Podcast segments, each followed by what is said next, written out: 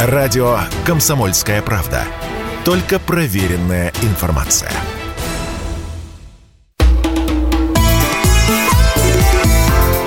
«Национальный вопрос» Приветствуем всех, кто слушает радиостанцию «Комсомольская правда». В эфире ведущие программы Андрей Баранов. Здравствуйте. И Елена Афонина у нас да, появилась тоже. Да, вернулась из отпуска. Э, и, вы знаете, много впечатлений, но делиться ими не буду, потому что сегодня у нас э, две очень важные темы, как нам с Андреем Михайловичем кажется, которые мы будем обсуждать с вами. Причем одна тема э, плавно вытекает из другой. Мы поговорим сегодня о таком, ну, если можно сказать, госзаказе, который сделал президент, сказав, что нужно увековечить увековечить э, память наших современных героев в кино, в других произведениях. Вот как это будут делать, кто это будут делать, и э, не будут ли при этом держать фигу в кармане, к чему мы, собственно, привыкли за эти 30 лет. Вот об этом поговорим во второй части нашего эфира. Ну, а сначала, конечно, хочется э, поздравить всех нас с тем, что полностью освобождена Луганская Народная Республика, о чем глава республики Леонид Пасечник написал сегодня в своем телеграм-канале. Дорогие соотечественники, граждане Луганской Народной Республики. Сегодня, 3 июля, великий день, который навсегда войдет красной датой в календарь нашего Отечества. Именно сегодня свершилось то, к чему мы все так стремились долгих 8 лет. Сегодня наши войска при поддержке Вооруженных сил России освободили город Лисичанск, тем самым завершив освобождение республики в ее исторических границах, написал Пасечник. Ну, а министр обороны Сергей Шойгу доложил президенту Владимиру Путину о том, что область действительно, вернее, Народная Республика полностью перешла под контроль Э, власти ЛНР. Итак, возникает вопрос. Если Украина, ну, считай, не Украина, а э, НАТО в данной ситуации не могут победить на земле, то что остается? Раскачивать страну а изнутри? А победить не могут. Смотрите, поддержка специальной военной операции 72%, она даже несколько увеличилась по сравнению с э, началом марта. Поддержка президента Путина 81% и тоже немножко увеличилась. То есть военным путем не получается ничего, хотя, конечно, идут трудности, поскольку это не полномасштабная война, мы стараемся щадить убить мирное население, чего не делают э, украинцы, обстреляв ночью Белгород сегодня, да? Санкции, хоть и вредят нам, это все признают, было бы глупо это отрицать, но убить российскую экономику не получается. И это здравомыслящие эксперты на Западе уже говорят скопом, хором. Остается одно – делать ставку на то, что произошло в 1917 году, в 1991 году, когда мы сами, значит, э, пограв в собственных трудностях, в дрязгах, э, потеряли власть, и э, вместе со страной она покатилась в пропасть. Где-то ее удалось подобрать, большевикам получилось то, что получилось. Это лучший период был, я считаю, в истории нашей страны тысячелетней, если брать размах. Вот, в 1991 году мы потеряли огромную часть территорий, населения, были на грани вообще исчезновения. Но выкарабкиваемся. И вот теперь, видимо, значит, наши так называемые партнеры и коллеги на Западе решили попробовать раскачать изнутри а, Россию в третий раз сделать ставку на национальную рознь, на какое-то недовольство, на пятую колонну, которой не было в 1941 году, кстати говоря. Спрашивал тогда, значит, э, Гитлер, э, где пятая колонна-то? Как по, типу французской, а нету ее. Сталин вырезал все, скажем так. Вот, так вот теперь она есть, и на нее делают ставку, пытаются делать ставку для того, чтобы мы сами себя опять, сами себя выстрелили в висок. Получится или нет, давай обсудим. Да, сейчас с нами на связи историк-публицист Евгений Спицын. Евгений Юрьевич, здравствуйте, видели вас, э, что вы внимательно слушаете наше достаточно длинное да. вступление. Ну, просто нужно было да объяснить. Немножко поговорил, да да, слушателям, а почему, собственно, мы решили затронуть эту тему. Но ну, я понимаю, что вот тот самый брифинг, посвященный деколонизации России, который провели в комиссии правительства США по безопасности и сотрудничеству в Европе, на этой неделе достаточно так активно обсуждали. Я просто следила за различными СМИ, показывали а, карту России, как ее представляют, вот с теми территориями, которые надо отделить одну от другой. А чего вдруг об этом заговорили? Что, есть предпосылки к тому, что а, в нашей стране начинаются опять вот эти же э, настроения 90-х? Ну, естественно. Вы знаете, э, в свое время и гитлеровская Германия создавала под водительством Власова небезызвестный Конгресс освобожденных народов России. Это старая песня. Э, Еще в 50-е годы принимались соответствующие резолюции, и в рамках самих США и в рамках э, неких международных структур, которые были под кураторством США. Там ставилась задача именно раздробить Советский Союз по национальным квартирам. Выдумывали разного рода регионы и территории типа, типа казаки, ну и так далее, и так далее. Так что это давняя песня, которую время от времени вытаскивают из нафталинового сундука и преподносят в качестве орудия борьбы против нашей страны. В данном случае используются любые средства, в том числе и национальный вопрос. Разжигают, поджигают, э, финансируют, э, в том числе, кстати, не только американцы. Ну, за примерами далеко ходить не надо. Гляньте, например, на политику Турции в этом вопросе. У нас спящие ячейки серых волков – существует практически во всех мусульманских регионах Российской Федерации, вплоть до Якутии. Евгений Юрьевич, ну и не только по национальному ну, признаку расшатывание идет. Э, смотрите, э, если мы говорим сейчас о том, что э, внимание многих приковано к событиям в Екатеринбурге, ну вот это вот Уралия, или как ее там собираются называть, и тут русские люди, и тут русские люди, национально здесь вообще ни при чем. Но то, что именно этот регион становится, ну, таким достаточно почему-то притягательным именно для либералов, уже ни для кого не секрет. Тут москвичи начали начали нервно вздрагивать, э, когда вспомнили, что вот буквально на днях э, должен открыться филиал Ельцин-центра в Москве. Э, на секундочку, в историческом здании. И э, тут же начали э, вспоминать всю эпопею, которая с этим связана, эти огромные деньги, которые были выделены на реконструкцию, и денег становилось все больше. То, каким образом будет выглядеть этот новый филиал Ельцин-центра в Москве. И вопрос возникает, а для чего он нужен и вообще, что происходит с Ельцин-центром, куда приезжали, если я не ошибаюсь, наведались сотрудники отдела Э для того, чтобы выяснить, что у них там с экстремистской русской литературой. Те говорят, нет, мы ни при чем, тут мемориал у нас немножечко засветился, кстати, запрещенный и закрытый в нашей стране. Чего он там делал в Ельцин-центре? Что там делали все эти послы, которые собирают, так сказать, независимых журналистов? Это что такое? Проводят Это расшатывание... Конс- да. Консульский работник США проводит закрытые пресс-конференции, да, на которых вообще чуть ли не установки дает. У нас, в нашей После... стране. Да, да, но я тут разделил бы как бы этот вопрос на две составляющие. Первое – то, что касается всех этих Уралей, Сибири и т.д. и т.п., это тоже давняя история. Вспоминайте э, события столетней давности, развал Российской империи и э, раздербанивание Российской империи не только по национальным, но и по региональным квартирам. Далеко за примерами ходить не надо. Тот же Петр Николаевич Краснов, э, который был войсковым атаманом войска Донского, сидел на немецких штыках, он ведь выступал против лозунга «Единой неделимой России», выступал под лозунгами создания отдельной Дона-Кавказской Федерации. Дальше возьмите движение сибирских автономистов. Понимаете? То же самое. Казалось бы, русские православные люди, но тем не менее. Это движение было довольно мощным и одним из самых опасных, наверное, на территории Российской империи или бывшей Российской империи в период гражданской войны. А второе, вторая составляющая – это то, о чем вы сказали, Ельцин-центр, как э, некий, некое ядро, что ли, вот этого либерального бомонда и культурного, и политического, и идейного, какого хотите. Более того, я вам должен сказать, что в конце июня там, на территории этого самого Ельцин-центра, прошла уже 14-я так называемая научно-практическая конференция – история сталинизма. И среди участников этой конференции, заявленных участников и учредителей, то есть тех, кто организовывал проведение этой конференции, значились аж три, три государственных архивных фонда. Вы представляете себе? В частности, Государственный архив Российской Федерации.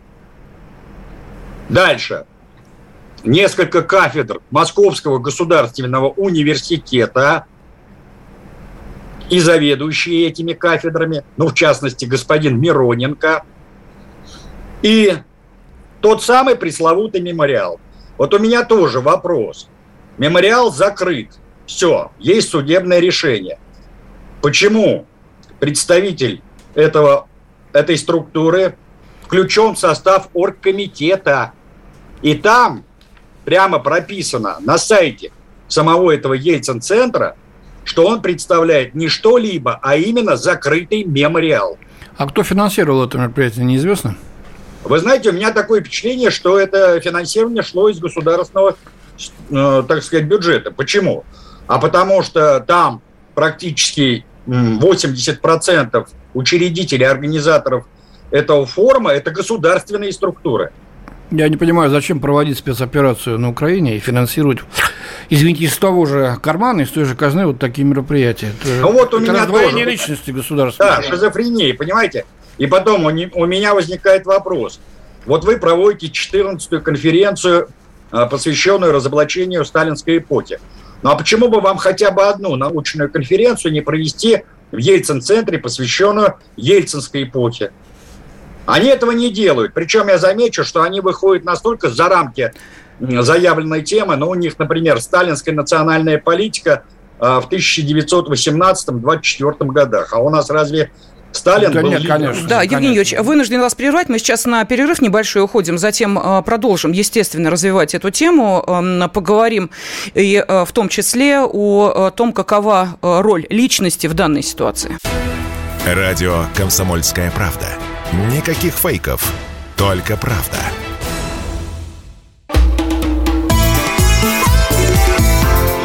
«Национальный вопрос».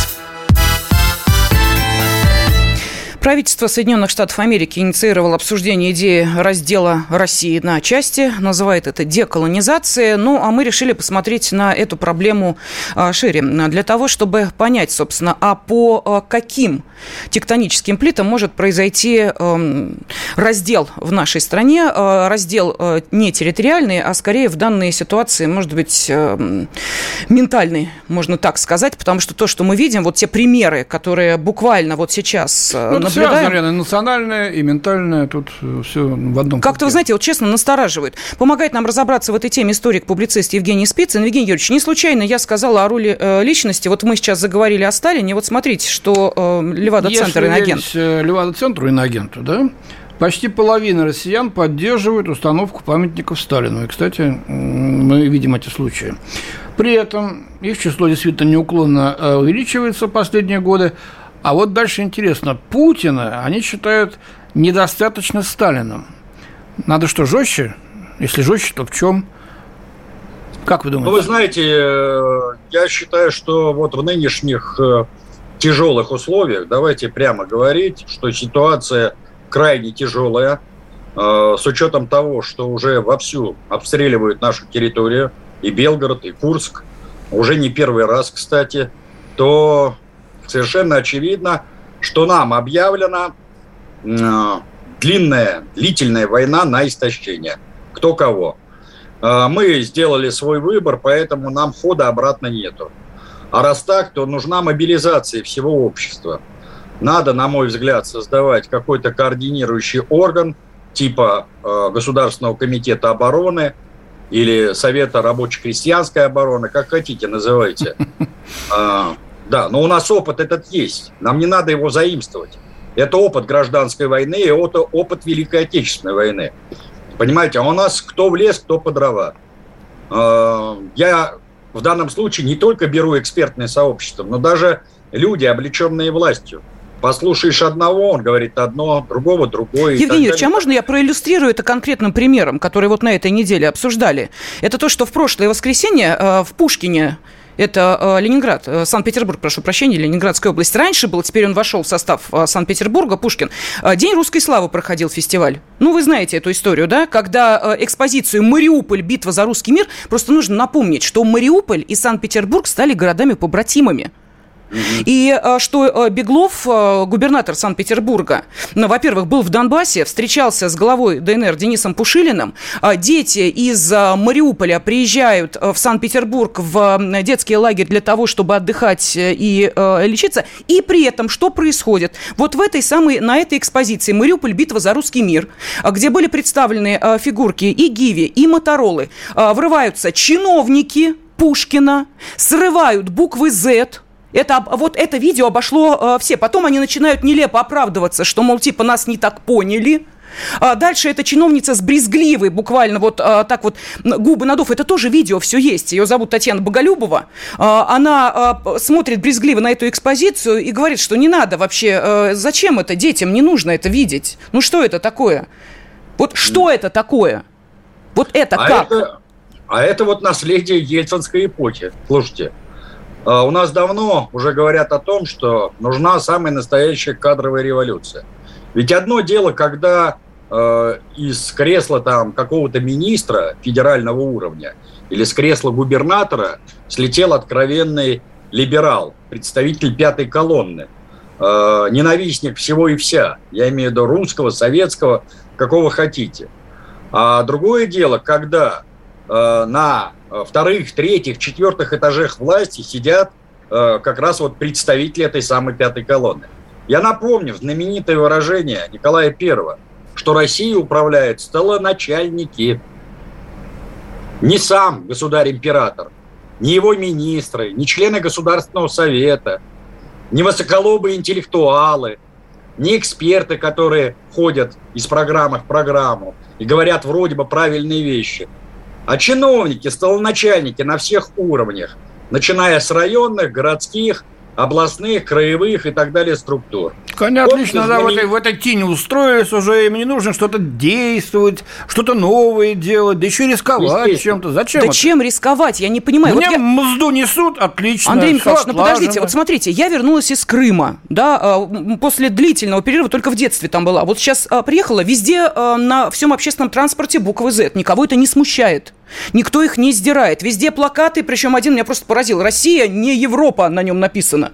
Понимаете, вот с гордостью так вот. Россия не Европа. Здесь у нас э, одни говорят, что мы не будем выходить на сцену, э, если там была поэтесса. Это опять же на этом фестивале фестиваль русской славы. Понимаете, это не просто какой-то музыкальный фестивальчик, где там, ну, кто в лес, кто по. Это фестиваль русской воинской славы. А, выходит, значит, э, поэтесса с буквой Z, после нее музыкант говорит, не, не, мы не пойдем туда, на сцену. Там буква Z была. Что это такое, опять же? Слушайте, послушайте, я вам еще раз говорю. Вот, э, опять-таки, возвращаясь к опыту Великой Отечественной войны. Было ведь создано специально Совинформбюро. Руководителем Совинформбюро был назначен, вы только вдумайтесь, один из руководителей советского государства и партии, кандидат в члены Политбюро ЦК, секретарь ЦК, первый секретарь Московского горкома, генерал-полковник Щербаков. Поэтому информацию давали так, как надо ее давать. Там, где были какие-то сложные моменты, трагические моменты, их не скрывали, об, их, э, э, об этих событиях информировали. Но информировали так, как надо информировать, чтобы у людей это не вызывало апатию, страха и так далее, и так далее. Чтобы, наоборот, шла мобилизация. Все для фронта, все для победы. Там, где были наши победы и достижения, тоже соответствующим образом э, информировали. Поэтому вся страна в едином порыве, за исключением каких-то отщепенцев-предателей, э, делала все для победы над нацистской Германией и ее военными сателлитами. Поэтому мы и выиграли эту войну. Вот эта информационная составляющая – важнейшая часть войны. Мы до сих пор этого не уразумели. Тем более надо иметь в виду, что в условиях свободы интернета это надо э, удесятерить э, усилия по э, работе на этом направлении. А у нас кто в лес, кто по дрова. Даже на государственном уровне. Вот о чем идет Евгений речь. Юрьевич, вот знаете, я прошу прощения, да. вы меня извините, вот буквально последние две программы на центральном телевидении на Первом канале. Опять, чтобы устроить ток-шоу, пригласили господина Сытина, опять пригласили э, журналисты из Чехии, журналисты из Соединенных Штатов и т.д. и т.п. Ну, им противостоят все-таки люди, которые имеют другую точку зрения, аргументированную. Но самое-то интересное, что те люди, которые стоят как бы на противоположной стороне, они не могут достойно и аргументированно опровергать э, позицию противной стороны. Я уже об этом сказал пару раз. Вот пригласили, например, на разговор по истории Украины. Но пригласили-то на нашу сторону людей, которые плавают в этом вопросе. Вот о чем речь. Угу. И получается общая картинка. Но представьте себе, шла бы сейчас война с Германией. И мы пригласили бы на одну сторону представителей нацистской Германии или ее военных союзников, а на другой стороне стояли бы мы. так мы бы еще в этом споре, в этой дискуссии проигрывали. Ну, получило бы замечательное ток-шоу. А результат этого ток-шоу каков? Я вот в данном случае проецирую ситуацию 80-летней давности на события теперешнего дня. Мы говорим о том, что идет специальная военная операция. Может быть, так оно и надо говорить. Но по факту идет Третья мировая война. И воюем мы не с Украиной, и уж тем более не Конечно, с Западом, народом. естественно. То, Мы воюем на- против Украины. объединенного Запада, против НАТО. Это, по сути дела, реинкарнация гитлеровщины. Вот Е- так вот, Евгений Юрьевич, по-большому. вот а, в связи с этим хочу вас вот о чем спросить. Смотрите, а, Госдума на этой неделе, во-первых, принимает закон об иноагентах, который регламентирует их деятельность. Закон начнет действовать с 1 декабря. Ну, а, там а, иноагенты не могут преподавательскую деятельность и прочее, прочее, все такое. Я сейчас не об этом. А, Есть еще один закон о внесудебном закрытии СМИ который позволяет генпрокурору и его заместителям м, запрещать деятельность на время, на три месяца сначала средств массовой информации, а, которые, соответственно, ну, понятно, да, не публикуют недостоверные сведения и так далее, и так далее. Вот у меня в связи с этим вопрос. Вот почему те же самые меры не применяются в отношении чиновников? Вот почему СМИ в несудебном порядке можно закрыть на три месяца, пусть одумаются и поймут, что они не так подавали. А чиновник, давайте вспомним, наших мундепов из Москвы, которые пока не сбежали, на, на них э, никакие уголовные дела не завели за дискредитацию вооруженных сил, ту же самую Котеночкину. Пока она за границу не уехала, они вообще не... А это напрямую было оскорбление. Почему их-то нельзя трогать? Почему их во внесудебном порядке? Я А не их- знаю. Их много. Ну, а какая разница? Нас тоже много журналистов, знаете ли. Да, вот, э, Евгений Юрьевич, что тут? Вот, Слушайте, вот такие вопросы задаете себе не только вы, их задают все. И на самом деле многие находятся просто ну, в каком-то ступоре, потому что не понимают, что происходит. Я еще раз хочу сказать, игры закончились, все. Обратно дороги нету. А раз так, то надо создавать э, государственные координирующие органы и проводить единую политику во всем. В информационном пространстве, э, в работе промышленности, финансовых структур, в работе управленческих структур и так далее, и так далее. А у нас кто в лес, кто по дрова. Вот о чем речь-то идет. И хорошо. об этом говорят, и об этом говорят на всех уровнях. Все, э, кому не лень, условно говоря. Я не понимаю, э, то ли боятся, условно говоря, после А сказать Б, то ли это какой-то хитрый план. Будем обсуждать в следующих Хорошо, наших передачах. спасибо огромное. Говорим историку, публицисту Евгению Спицыну. Евгений Юрьевич, спасибо вам. Спасибо. Ну и, естественно, поговорим в продолжении этой темы. Если есть государственный заказ на то, чтобы мы знали о героях спецоперации, кто его будет выполнять? Если тебя спросят, что слушаешь, ответь уверенно. Радио «Комсомольская правда». Ведь Радио КП – это самые оперативные и проверенные новости.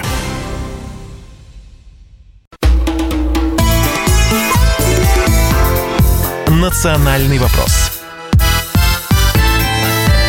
В студии ведущие программы Андрей Баранов. И Елена Афонина. Да, и от чиновников, э, и о том, как по-разному они, собственно, смотрят на то, что происходит в нашей стране, мы сейчас э, перейдем к другому э, пласту. Речь идет, пой- пойдет о культуре, потому что, понятно, если кому-то хочется не просто бюрократическим языком э, услышать то, что э, происходит в зоне специальной военной операции, но и, например, э, почитать э, книги, э, посмотреть кино, пойти на спектакль, э, который рассказывает о героях спецоперации, а, между прочим, как вы понимаете, уже идет пятый месяц, он не увидит ничего. Ведь так, Андрей Михайлович? Ну, в общем, да. Если не считать сделанных, так сказать, на горячую руку э, коротеньких э, документалок. Конечно, да, они есть, нет. безусловно. Вот смотрите, маленькая картинка по Ленину для выяснения э, большого вопроса. Не знаю, идет у нас трансляция в видео интернете. Сейчас я попрошу э, показать. Вот у меня, у меня в руках две, две почтовых карточки. На них мемы. Бабушка, создание всем известная, и мальчик, который отдавал честь э, нашим колоннам бронетехники. Это почтовые открытки. Как вы думаете, кто их издал? Ну, Андрей. Почта Донбасса.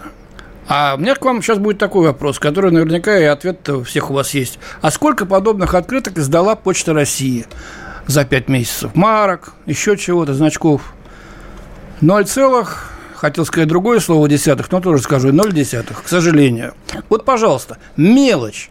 Я уж не говорю о крупных, так сказать, каких-то фильмах, о спектаклях. Может быть, еще не пришло время для действительно серьезных постановок, которые бы осмыслили многое. Мы пока только, к сожалению, вот столько начали, все Андрей это огромную операцию по освобождению. Я на это, знаете, что э, вам Но отвечу? Я хочу вас спросить вот о чем. Вы не помните, в каком году был снят в 6 часов вечера после войны фильм? Во время войны. Совершенно верно. А первый фильм «Она защищает Родину» был снят, по-моему, в конце 42-го, начале 43-го. Хорошо. Ну, знаете, у нас э, страна большая. Э, пока э, президент свое слово не скажет, может быть, эти винтики, э, шестеренки и прочее крутиться не начинают, президент свое слово сказал на Каспийском форуме. Я вот буквально на днях из Луганска вернулся и выступил с инициативой глава Луганской Народной Республики, чтобы снять фильм «Пасечник» Леонид Иванович. И он даже идею эту предложил Владимиру Машкову, и тот загорелся. Мы помним, как, какую роль искусство, советское искусство сыграло во время Великой Отечественной войны. Как вы относитесь к этим идеям и предложениям? Это хорошая идея. Вы понимаете, ведь э, ребята, которые там выполняют боевые задачи, воюют, подвергают свою жизнь опасности. Некоторые уходят из жизни вообще, э, жертвуют собой для достижения тех целей, ради которых они там выполняют э, задачи в рамках этой военной операции. Они защищают людей, которые живут на Донбассе. Они защищают интересы России, обеспечивая э, безопасность нашей страны. Ну, мы же ничего, мы не понимаем, что ли? Я уже много раз об этом говорил. Создадут такой антироссийский плацдарм вблизи наших границ, и мы постоянно будем жить э, под этой угрозой, под этим домокловым мечом. И поэтому ребята выполняют важнейшую задачу для, э, с точки зрения обеспечения безопасности самой России. И, конечно, они заслуживают того, чтобы о них говорила страна, знала страна. И я не только поддерживаю вот такие идеи, я первый раз об этом слышу. Я думаю, что и песни надо слагать, и стихи писать, э, и памятники им ставить. Они герои. Ну вот, эм, вопрос, кстати, ну, я думаю, голос вы узнали, прозвучал от э, Александра Гамова. Э, все узнали политического обозревателя «Комсомольской правды» ответ. Владимир Владимирович Путин тоже услышали. Можно считать, что это определенный госзаказ. Кто и каким образом его будет выполнять? Вот давайте мы сейчас попытаемся на этот вопрос найти ответ, а может быть и поспорить. А сейчас с нами на э, связи актер, режиссер Игорь Куполов. Игорь, здравствуйте. Здравствуйте. Да, режиссер, сценарист, в том числе, кстати, фильма «Небо». Совсем недавно он прошел. И сейчас в прокате, если не ошибаюсь, идет, который как раз рассказывает о подвигах э, наших летчиков в, э, в Сирии. Известный эпизод, когда был сбит. Да, Олег Пешков, Константин Мурахтин. Самолет. А, и э, также сейчас с нами координатор общественного движения 40 40 Андрей Кормухин. Андрей, здравствуйте. Добрый день. Здравствуйте, Андрей. Добрый день. Ну, давайте, Андрей, поскольку э, все-таки Игорь у нас э, э, погружен в эту тему, с ним вот чуть-чуть, буквально вот через несколько секундочек начнем эту тему обсуждать. Мы с вами скорее потребители. Андрей, у вас есть вопросы к, ну, я не знаю, профессиональным людям, которые должны, в принципе, вот то, что было сказано президентом, осуществлять? Вот какие проблемы вы видите в данном случае, что вас может смутить? Самая большая проблема сегодняшней России, и в том числе самая большая проблема того, что сейчас происходит на Донбассе, что мы э, начали цивилизационную войну, так и не поняв, кем мы сами являемся в рамках этой цивилизационной войны. Кем мы являемся? Вот даже президент сейчас говорит, ребята, да, э, я сам часто употребляю этот термин по отношению э, к каким-то своим э, там, друзьям, там, соратникам или, а, образно говорю, ребята. Но ведь вы посмотрите, вот, допустим, на протяжении девяти веков а, наши великие предки обращались друг к другу братья, да, и вот если мы помним обращение генерала-полковника э, э, Лапина по, к своим солдатам, он к ним обращался братцы. Братцы обращался и Суворов к своим солдатам, братцы обращался Кутузов к своим солдатам. После 17 года, 1917 э, мы помним, что обращение стало товарищи, да?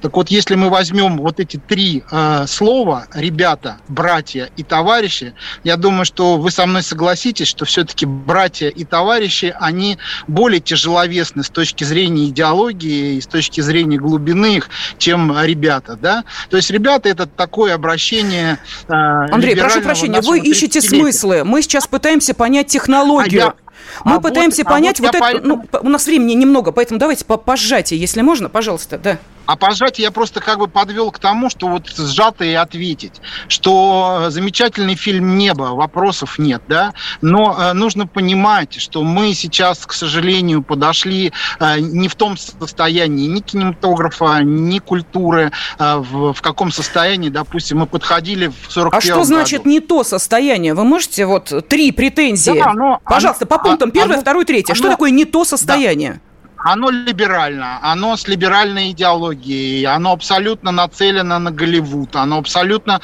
работает с теми смыслами, которые Голливуд закладывал. То есть успех, ну, деньги, не, бюджет, не, не, карьера. Ну давайте возьмем фильм о войне, давайте возьмем 28 панфиловцев, Т-34. С точки зрения техники, да, там есть голливудские приемы. Секунду, секунду. Но идея это совсем... Андрей Михайлович, давайте все-таки Игорь ответит на этот вопрос. Игорь, пожалуйста, вам слово. Вот эти Я... претензии, две прозвучало, что у нас кино голливудизировано и э, либеральная. Согласны, нет?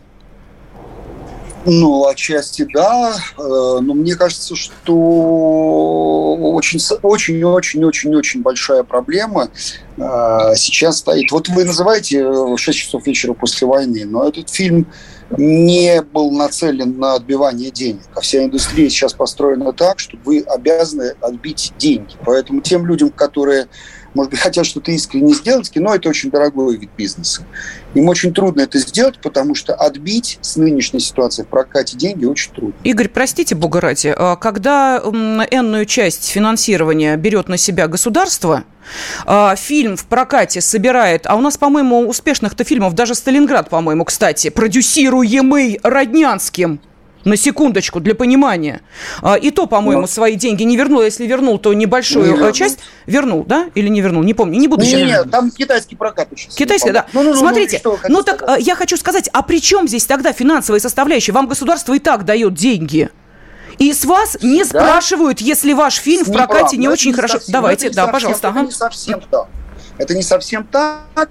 Во-вторых, вы должны понимать, что для того, чтобы их отбить, ну, мы сейчас, мы за такое короткое время не сможем быстро ответить на этот вопрос. Но просто вам нужно чуть-чуть погрузиться, понять, сколько забирают кинотеатры, какое количество времени они э, бывают в прокате, вечные споры про то, что не зарабатывает деньги русское кино. Да у вас конкуренции не сейчас нет, Игорь, очень... простите, у вас конкуренция пропала. Все, нет больше Голливуда, все. Вот ваши Но ну, кинотеатры, вы, вы назвали, берите. Вы назвали, mm? что не фильм «Небо» идет в прокате второй раз. Знаете, сколько оно идет? В ну. кинозалах в стране. Сколько? Вас устраивает? Чего-чего? Такой кинопрокат. В трех. Откройте программу и посмотрите, в котором она идет. Хорошо, ну, хорошо в десяти. А кто, при... кто препятствует прокату? Давайте так. Давай, надо узнавать, и не знаю. Нет, подождите, им сейчас, опять же, мы возвращаемся к тому, ну, ситуация изменилась. Когда вам раньше, вам, э, э режиссерам, э, продюсеры э, говорили о том, что, извините, вы не конкурентно способны, то теперь все, нет конкуренции, нет американского кино. Лен, ну, пожалуйста, да. посмотрите, сколько залов занимает фильм «Небо» во втором прокате. При том, что вы должны понимать, что любой блокбастер, который стоит 10 раз дороже нашего кино, у него рекламный бюджет в 20 раз больше или в 30 раз больше, чем Маша, и он показывается, он показывается 200 тысяч раз за свой прокат, а фильм «Небо» показан был 43 тысячи раз. И на самом, к примеру, к примеру, в одинаковое количество э, сеансов э, фильм «Последняя дуэль» Ридли Скотта заработал точно такое же количество денег, как это. Но вы не будете показаны 200 тысяч раз. Я Хорошо? не знаю, я ходил на фильмы «Движение вверх», на Т-34 с нуком ходил. На 28 Панфиловцев ходил, полные залы, народ плакал, сидел. Внук а, открыв рот смотрел. Я, я не против этого. Ну почему? Скажите, а у меня еще один вопрос, мы сейчас уходим на перерыв, тем не менее, а есть кому честно создавать честное кино про современных героев? Вот правда, вот есть кому? Есть. Есть. Хорошо, ладно. Давайте мы тогда уйдем на небольшой перерыв, после которого продолжим обсуждение недолго, правда, этой темы. К сожалению, тема действительно очень большая, а времени очень мало. Я напомню, что э, с нами координатор общественного движения 40 40 Андрей Кармухин и э, актер, режиссер Игорь Копылов. Э, кстати, Игорь, к вашему фильму у меня тоже будет вопрос. Вот вы говорите, что есть кому создавать. Среди э, тех, кто писал музыку к этому кинофильму, значится композитор Леонид Агутин. Значится? Значится. Вопросов к нему много. Ну, продолжим через несколько минут. Если тебя спросят, что слушаешь, Ответь уверенно. Радио «Комсомольская правда». Ведь Радио КП – это истории и сюжеты о людях, которые обсуждает весь мир.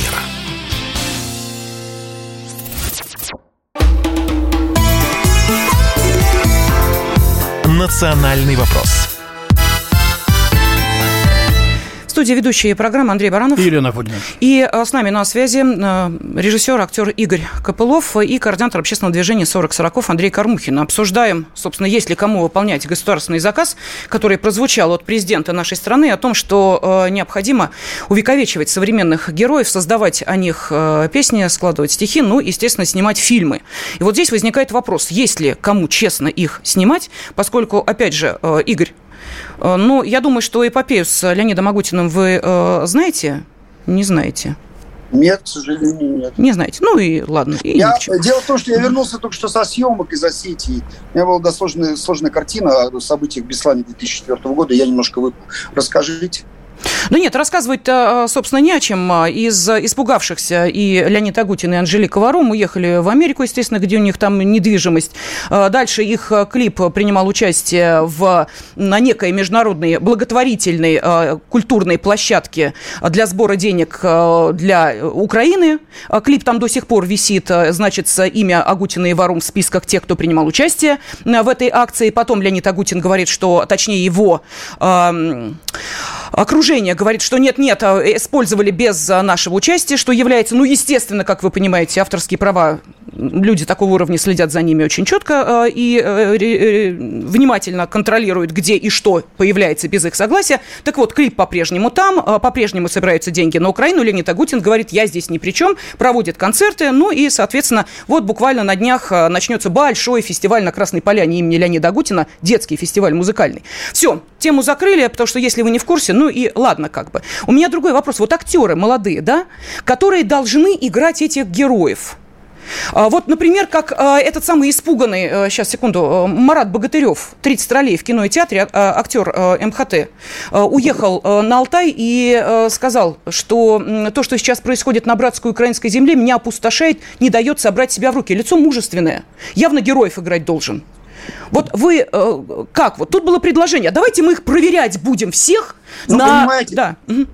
большинство героев не с мужественными, красивыми лицами. Фильм «Небо» и мое двухгодичное общение с людьми, которые носят погоны, показывает, что у них мужество и героизм как раз не в мужественных лицах. Это. Ну что вы, ну что теперь делать? Ну, у кино ну, свои, свои традиции, свои законы. Одно, другое нет. Типаж то есть берем то, что есть, других нет, или как? Или все-таки проверяем ну, этих людей? Да. такая ситуация, ну пусть, пусть, пускай государство, пускай Министерство обороны. Кстати, я так понимаю, что был положительный опыт нашей э, работы с Министерством обороны, и Министерство обороны будет создавать свой фонд, но я думаю, что это будет небольшая проблема. Главное, люди, которые, о которых вы спрашиваете, которые хотят снимать и участвовать в таком кино, знали, куда обратиться. Я думаю, что таких людей, я знаю, что таких людей много, которые хотели бы снимать то кино, о котором вы говорите. Отлично. Андрей, тогда у меня вопрос. Вы, э, ну хорошо, ладно, Агутина забудем. Роднянский тут у нас вплыл, всплыл в информ-поле э, как э, возможный претендент на возвращение, причем, знаете ли, будет из, прям вот из Киева рулить сериалами российскими и, соответственно, кинопроизводством тоже. Он же по-прежнему у нас в экспертном совете фонда кино остается. Так же, как и Клим Шипенко. Так же, как и Даниил Козловский. На секундочку, они же там остаются по-прежнему. Вот такой у нас экспертный совет фонда кино. Он тут э, зачитываю, вот знаете, вот прямая речь из телеграм-канала, чтобы никто ничего э, не передергивал. Зашла на, э, в телеграм-канал Роднянского. 15 июня. Да, пишет он, мой фокус международные проекты. Да, я думаю, как расширить возможности украинских кинематографистов. Но рано радуйтесь, обращается он к российским, соответственно, зрителям. А, факт того, что в сегодняшней России невозможно делать честные фильмы, выпускать их в прокат, не означает, что я прекратил работу работать с главными российскими авторами. А, и далее говорит, э, что я открыт работе с теми российскими талантливыми авторами, которые открыто выступают против войны. А фестиваля кинотавра в этом году точно не будет, по крайней мере, пока я им владею. Вот звучит уже как угроза. Вы от меня не отделаетесь, говорит Роднянский. Я все равно буду вам снимать кино с вот этими режиссерами. Ну и что дальше? И ведь будет. Еще, наверное, и с участием, э, кстати, фонда кино вполне вероятно. Слушайте, ну мы сейчас на самом деле э, э, существуем как общество когнитивного диссонанса. Дело в том, что мы, с одной стороны, участвуем, я повторюсь, в цивилизационной войне, э, освобождая русские земли Малороссии и Новороссии, от нацизма и от э, вот этого глобального либерализма или либераль, либерального фашизма, как угодно это назовите. Да, э, по сути, под названием Объединенный Запад, да. С другой стороны, у нас элиты-то не поменялись, они как были кровь от крови западные, они такими и остались. Что в кинематографе, что в культуре, что в искусстве. Поэтому, э, а что вы хотите? Роднянский прекрасно знает, что все, с кем он работал, они все на своих местах. Они также занимаются тем же самым, чем они занимались. Ну да, может быть, кто-то попритих, кто-то уехал временно переждать в отпуск или еще что-то. Нужно понять, э, ведь э, на самом деле время изменилось. Вот мы просто его сейчас не понимаем. Ведь люди в 41 году, 22 июня, тоже, когда им сказали, что Гитлер напал на страну, многие не понимали вообще, что это такое, где-то там далеко, в Бресте. Но это потом уже пришло осознание того, что происходит, насколько э, глобален этот. Вот ну, то же самое ну, сейчас по- происходит. По-моему, сейчас уже достаточно времени прошло, почти полгода, да? Не-не-не-не. Вы поймите, с тем, чтобы определиться, э, вот баррикада, вот с этой стороны наши, с той стороны другие Нет, враги. Подождите, если Роднянский честно говорит, он честно говорит, я буду работать только с теми, Конечно. кто четко говорит, ну и дальше вот по полочкам. А, у фестиваль, меня... а фестиваль я свой, так да, сказать, э, Игорь, заморожу. Вот у так. меня вопрос, опять же, к вам. Вам Лен. делать это современное, новое русское кино, скажите, пожалуйста, вот если продюсер четко говорит, я буду работать с теми и с теми, почему вы, вот мы не можем также четко обозначить наши требования к тем, кто будет снимать кино, сниматься в кино, выделять деньги на кино. Ну, Игорь.